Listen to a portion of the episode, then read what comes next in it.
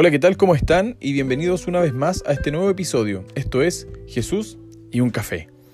En ciertas etapas de nuestras vidas somos jóvenes, nos sentimos joven o simplemente esperamos como niños el momento para ser considerados jóvenes.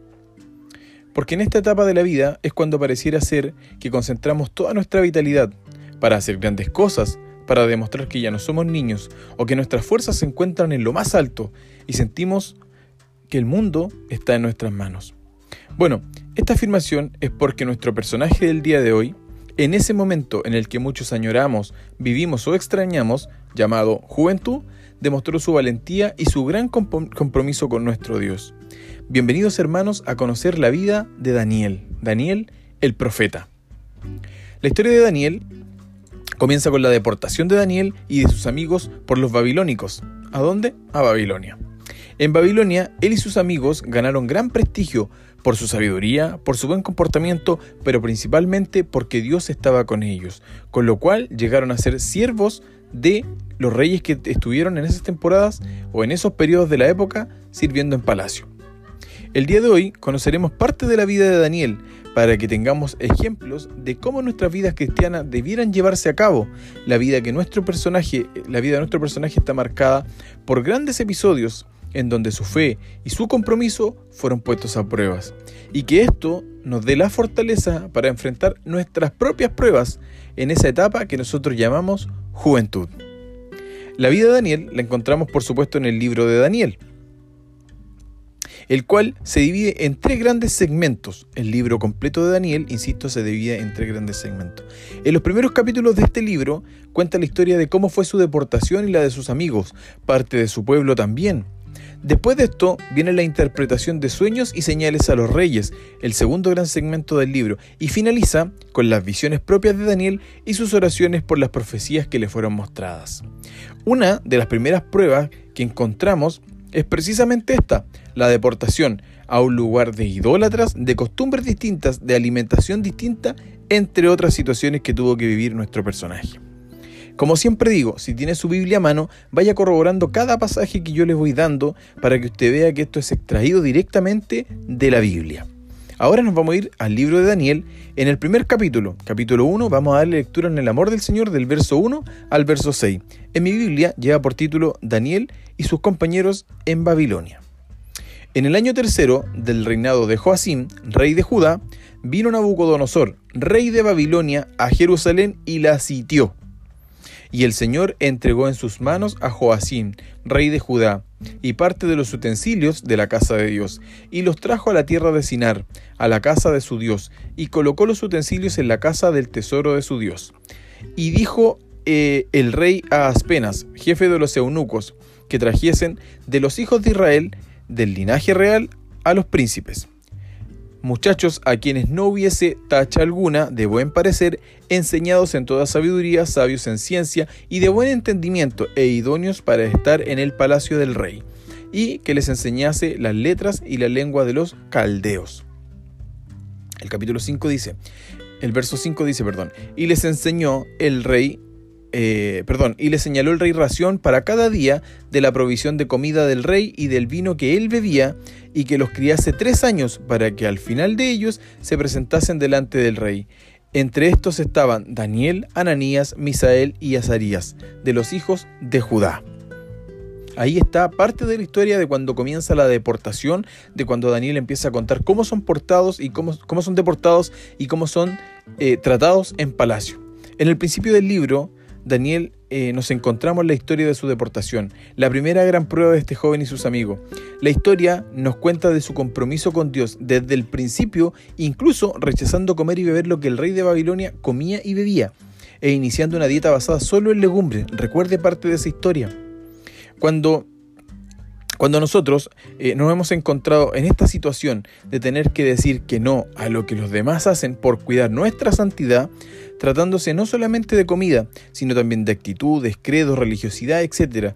Quizás esto es una lucha diaria para algunos, pero recuerde las palabras de Pablo en el libro de Efesios capítulo 6 verso 12, vaya corroborando cada uno de estos, de estos versículos bíblicos. ¿Qué dice en Efesios 6 12? Porque no tenemos lucha contra sangre ni carne, sino contra principados, contra potestades, contra los gobernadores de las tinieblas de este siglo, contra huestes de maldad, contra huestes espirituales de maldad en las eh, regiones celestes. Por lo tanto, al igual que Daniel, al igual que Daniel, tenemos una lucha constante en nuestra vida. Daniel desde su llegada a Babilonia nos demuestra la vida de un joven con su convicción aferrada a Dios de una manera que muy pocas veces la hemos visto. Daniel interpretó sueños de grandes reyes, con lo que se ganó el aprecio y el respeto del rey. En esto se cumple la parábola que nuestro Señor Jesucristo enseñó cuando anduvo entre nosotros. ¿Qué parábola se preguntará usted? La lámpara del, cuerpo. ¿Dónde encontramos esta parábola? Es en el libro de Lucas en el Nuevo Testamento, en el capítulo 11, versos desde el 33 al 36.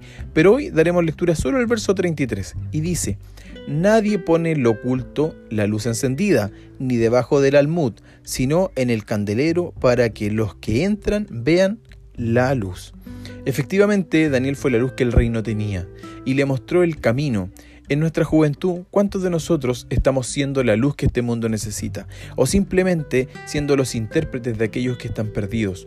Usted y yo, al igual que Daniel, no hemos sido puestos en lugares de honor para estar escondidos, sino para ser la luz que ésta se necesita, trayendo una palabra de amor a los que lo necesitan y predicando el buen evangelio de Jesús, dándoles a conocer que Él es el camino, la verdad y la vida.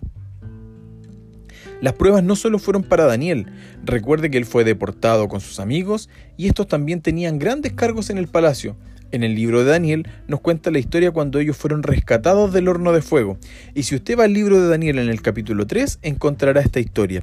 Ellos se negaron a adorar una estatua y aseguraron su fe a las promesas de nuestro Dios. Daniel 3:17, miren lo que dice, qué puntual.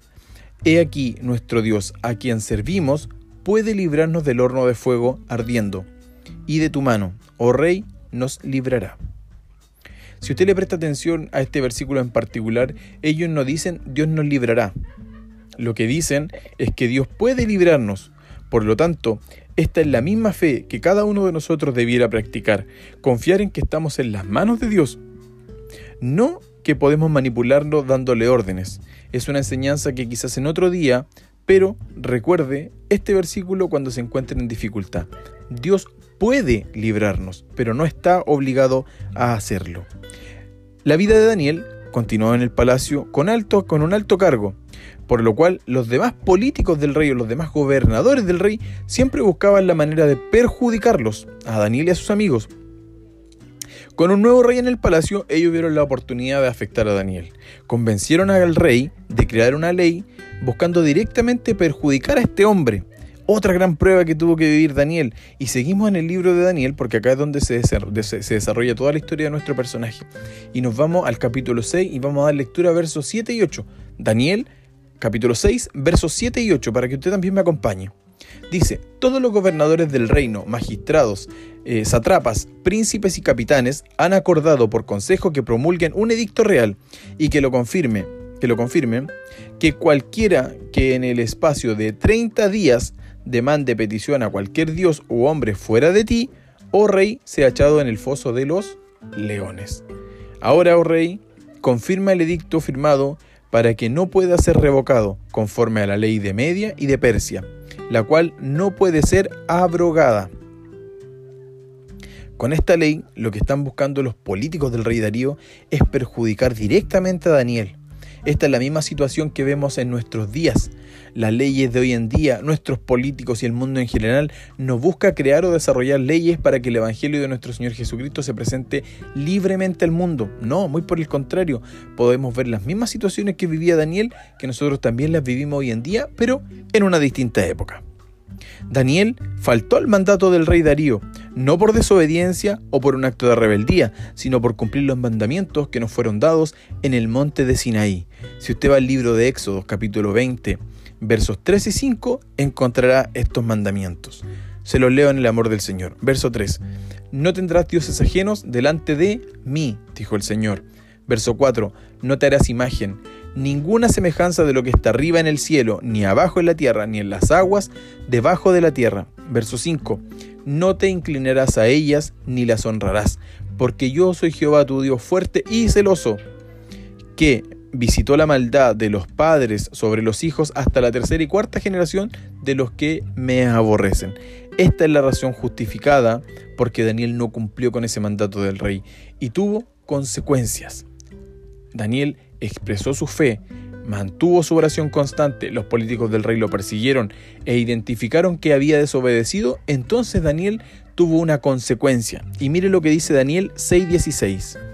Entonces el rey mandó y trajeron a Daniel y le echaron ¿dónde? En el foso de los leones.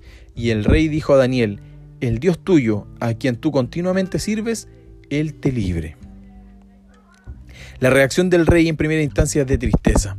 Pero si usted lee este versículo, se dará cuenta que el rey tenía la esperanza que el Dios de Daniel libraría a Daniel. Ahora, ¿por qué cree usted eh, que se da esta situación con un rey idólatra?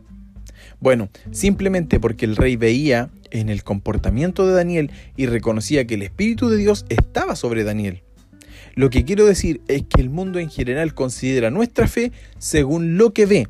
Como se dice, todo entra por la vista.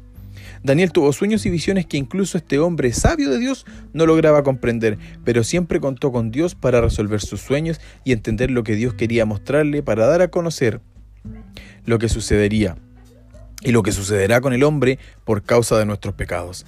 La vida de este hombre no es considerada una vida fácil. Desde muy joven consagró su vida al servicio de Dios. No esperó una edad en particular para comenzar a servir al Señor. Grandes fueron las pruebas que vivió, al igual que sus amigos, mas su fe se mantuvo intacta en cada prueba vivida por él en tierras ajenas. Que su vida sea un ejemplo para cada uno de nosotros. Confiar y esperar en Dios es una de las cosas que aprendemos el día de hoy de la vida de Daniel. Hermanos, que Dios sea con cada uno de nosotros y que estas enseñanzas nos guíen para ser cada día más como Jesús. Saludos y bendiciones. Esto es Jesús y un café.